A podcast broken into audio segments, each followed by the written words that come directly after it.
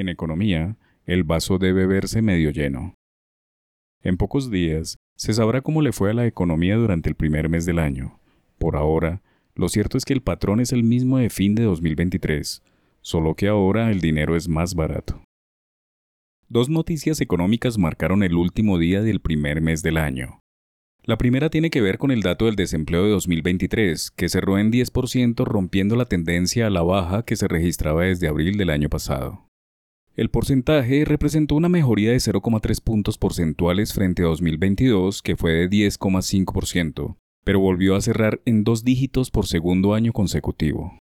El panorama del trabajo cerró con 22,8 millones de colombianos ocupados, un repunte de 1,8% frente al mismo mes del año anterior, agregando más de 340.000 nuevos empleos a la economía. Los sectores de comercio, actividades profesionales, alojamiento y servicios de comida fueron los que más impulsaron la creación de empleos.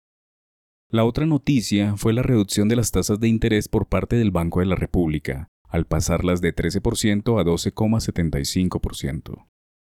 Aún no se sabe el dato de inflación de enero, pero la última cifra sobre el tablero es la del año consolidado que alcanzó 9,28%, es decir, 3,84 puntos porcentuales menor a la reportada en el mismo periodo del año anterior cuando fue de 13,12%. Así las cosas, es altamente probable que el índice de precios al consumidor continúe su racha a la baja en enero y que febrero comience con tasas bajas, inflación cayendo y expectativas de generación de empleo mayores, dado el residuo de crecimiento de fin de año. De acuerdo con el indicador de seguimiento a la economía a noviembre pasado, que es el último dato oficial, está en 125,97 puntos, lo que denota un crecimiento de 2,25% respecto a noviembre de 2022. En octubre, se había registrado una caída de 0,41%, que al sumarse la contracción del tercer trimestre del año pasado, había dejado a la economía a puertas de una recesión técnica. No obstante, el dato de noviembre y los pronósticos tradicionales de diciembre, ese fantasma se estaría alejando y la economía entraría en un mejor estadio o fase de recuperación, es decir, el vaso económico empieza a verse medio lleno.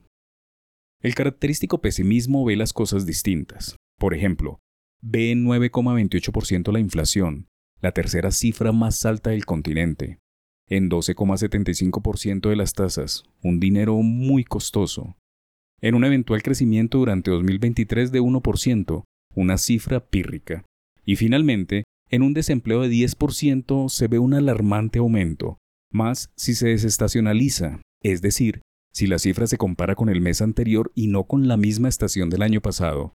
Dicho de otra manera, diciembres con diciembres para no juntar peras con manzanas. Hay mil maneras y ópticas de analizar la economía, pero para hacer empresa, planear nuevos proyectos y desarrollar crecimientos orgánicos en un mercado emergente como el colombiano, siempre lo mejor será ver el vaso medio lleno.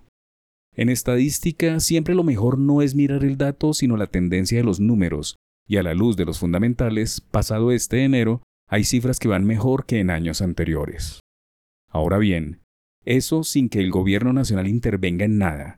Si se esperaran ejecutar mejor el presupuesto nacional acompañará a los gobernantes locales y regionales haciendo obras que transformen los municipios y departamentos, las cosas irían a un mejor ritmo de lo esperado.